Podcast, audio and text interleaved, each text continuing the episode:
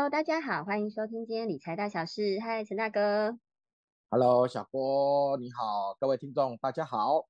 是，哎，陈大哥，刚刚你也帮我们呃分享了关于呃有什么叫耐震，什么叫自震，什么叫免震。那这些都是在两千年以后的房子是才有这样子的一个保护措施。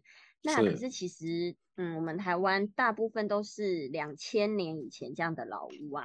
那我们民众还有什么方法可以自保呢？可以帮我们分享一下吗？嗯，其实这个问题是在九二一哈过后，当时候有九成以上的房子其实都没有投保所谓的地震险。是。哦，所以其实也蛮有趣的哈。你看这个从台湾。开始有地震频繁以来到现在，其实民众对于地震的意识一直始终都没有很高。那当时候造成民众和贷款银行巨额的损失。那这样的一件事情，其实是已经算是在国家政策里面算是相当严重的事情了。所以政府在民国九十一年的四月一号有实施的一个叫做。住宅地震基本保险制度，嗯，是，对，所以呢，原来我们的房屋呢，其实只有什么住宅的火险，对，那扩大变成住宅的火灾以及什么地震的基本保险，嗯，哦，让民众在面对赈灾的时候有一个基本的补偿。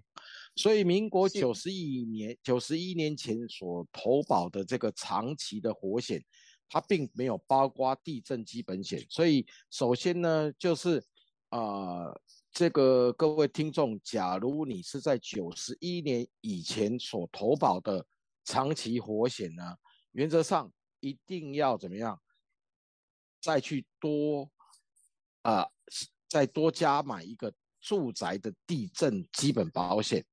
嗯，是。那当然，如果你是后期九十一年以后才有跟我们的银行申请房贷，他会要求强制投保火险，才能够投保地震险。是。所以呢，地震基本险会挂在我们的火险之下。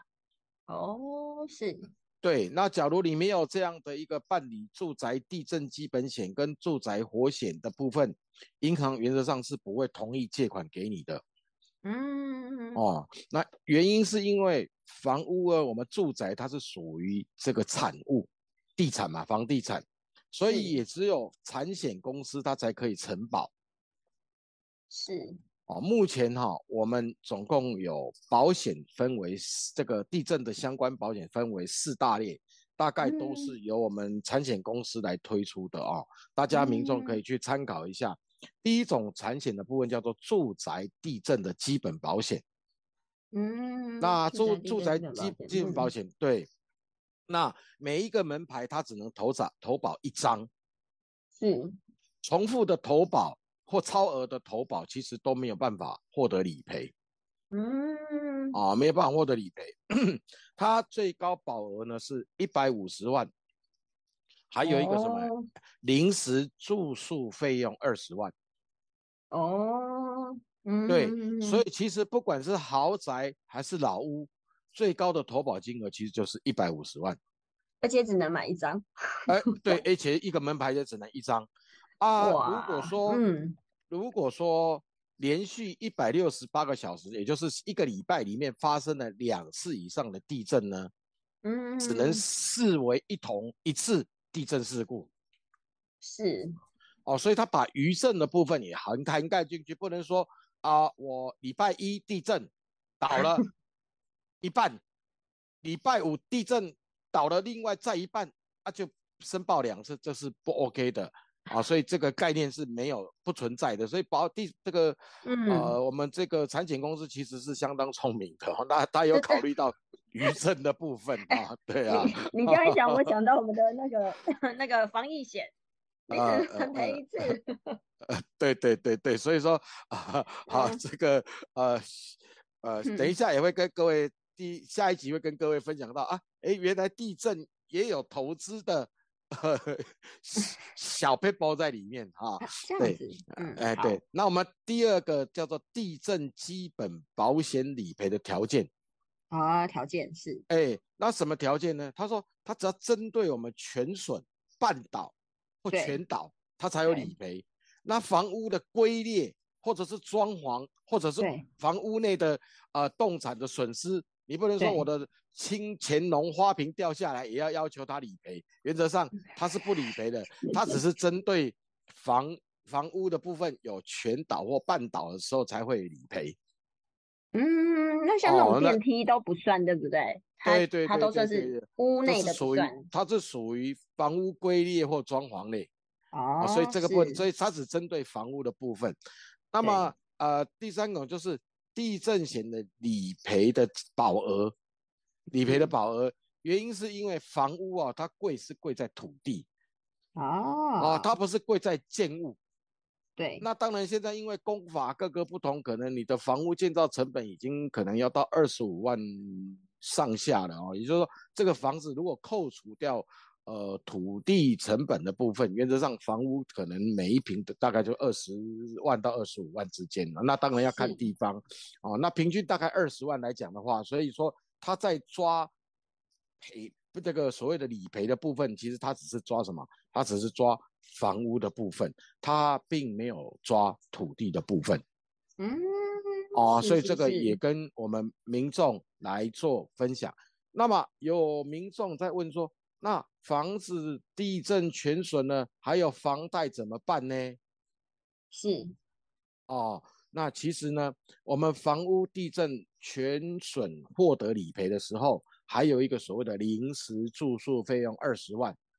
对，哦，所以呃，很多人不知道这一个这个部分哦，都以为说只有房屋在，其实还有个临时住宿的二十万。哦，它可以什么样？原则上它是。呃，有房贷的时候，地震的基本优先会先什么？会去还房贷哦。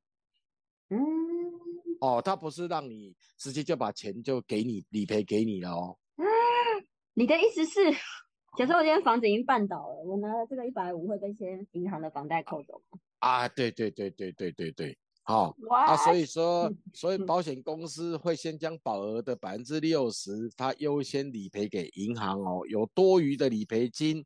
有多余的理赔金哦，才会回到贷款人身上哦。哇，哦啊，所以说，如果你的贷款的部分是超额一百五十万，原则上啊，理赔金还是都是给银行哦。那拿得到临时住宿吗？啊，临时住宿的部分呢，原则上呢，还要是要看各家的保单的内容。哦，这个我们就哎，这个我们就 OK OK 就不知道哎，这个是各家产险公司他们内容，所以只是把这个概念跟我们民众分享。那么，如果真的需要的部分，也没有所谓的超额地震险？是，有啊？有没有超额地震险？那目前呢？全原则上是有有的，有的，嗯啊有的，因为现在的房屋的价格这么高，动不动就是一千万、两千万，所以一百五十万根本不能够满足啊，不能满足，所以也可以跟保这个产险公司来提出说，我想要超额的地震险。嗯，那当然还是看每家公司，只是我们把概念分享给民众哦，就是说，哎，如果我想扩大的时候，可不可以超额地震险？哦，是。那另外一个所谓的轻损地震险，就是说它不是轻微的，对，就不是不是全倒或半倒，它只是啊装潢类啊这些东西有，但它的保额大概在三十万左右，它理赔的范围就是包括什么不动产损失、房屋部分的毁损。墙壁龟裂、瓷砖破裂、玻璃震碎、装潢受损、动产损失、电器倾倒、家具受损，所以啊，原则上只要因为地震而造成的这些东西的部分，那呃，它就会它就会给予理赔。那么有一些保险公司，它会推出什么居家综合险。哦，那大部分都有涵盖这样所谓的轻损地震险的附加条款，但是它是用实支实付的方式来获得理赔金。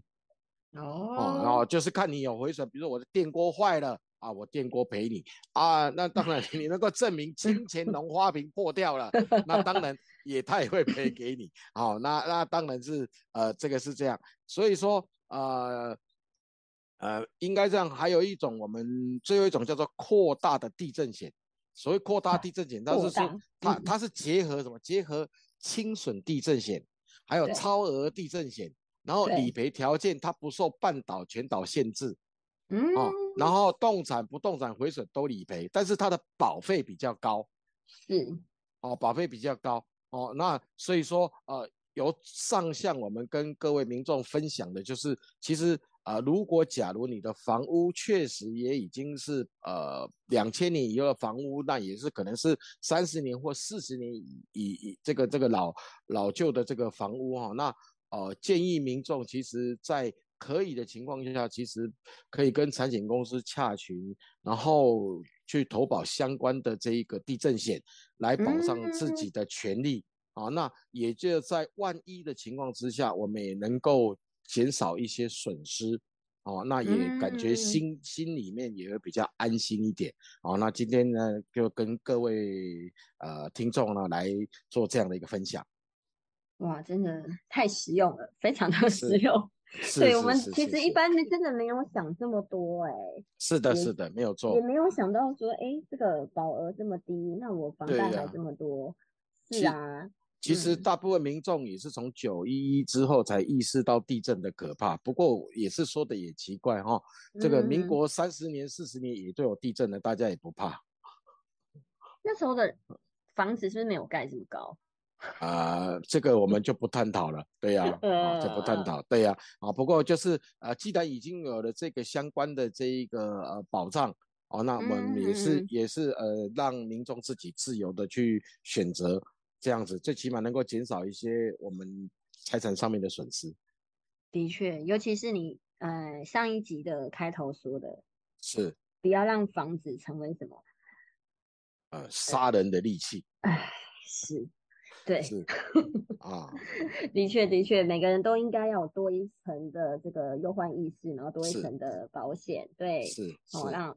住所住起来更安心，是是是。那非常谢谢陈大哥今天跟我们分享这么多这么实用的观念。那各位听众也要回去赶快检查一下，哎，有为我们的房子做哪样的一个保障？嗯，是是是。好，那今天就到这边喽，谢谢陈大哥。好，谢谢小郭，谢谢各位听众。好，拜拜。拜拜。